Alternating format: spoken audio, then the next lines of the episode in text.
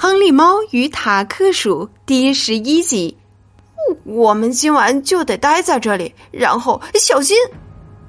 他们所在的那个栈桥的顶棚发出了咯吱咯吱的破裂声。亨利猫一把将塔克鼠拉到了旁边，一大块黑灰正好落在了他们刚才坐的地方。唉，唉，但愿咱们活得过今晚。塔克一边说，一边擦掉落在毛皮上的灰尘。哎，你看这儿。亨利猫说：“只见一根从屋顶上掉下来的巨大房梁下面有些空间，哎，到这儿来，这样就算顶棚再塌下来，我们也是安全的。”于是，这两只小动物爬到了房梁下面。还谈什么安全？我已经放弃能安全的生活的希望了。说不定明天那些皮肤晒得黑黝黝的人类就会拿石头砸我们。塔克说道：“好了好了，不管有人朝你是丢石头还是房子的横梁砸下来，都别放弃希望。”亨利猫说着，把身子缩成了一团。几分钟之后，他就发出了一阵嘶嘶的打呼声。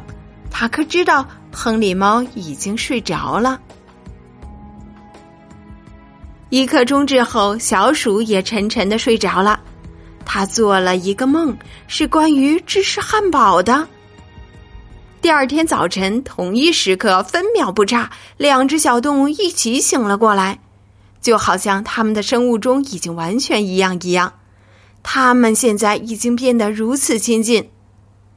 黎明的曙光从东边绽放出来，让曼哈顿的宏伟建筑群看上去就如梦境一般，多么壮丽的景色！哦，我饿了。塔克一边打着哈欠一边说。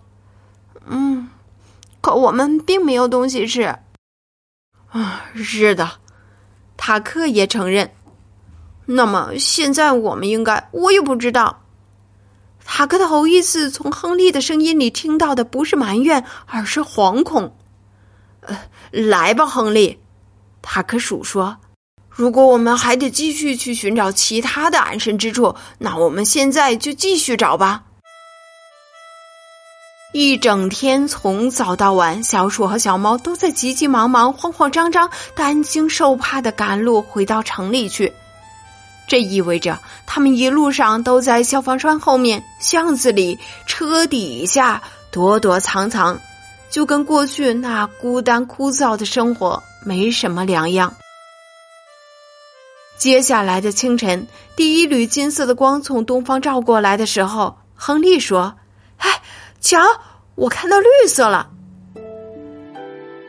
在他们前方，乔木、矮树丛还有修剪整齐的树篱在晨曦中泛着光芒。啊，咱们可以在这儿休息一下。亨利猫和塔克鼠疲惫不堪的松了一口气。他们从一道铁栅栏下面爬过去，穿过树篱，然后就睡着了。好啦，小朋友们，那么接下来，亨利猫和塔克鼠又将到达什么样的地方呢？咱们继续往下收听吧。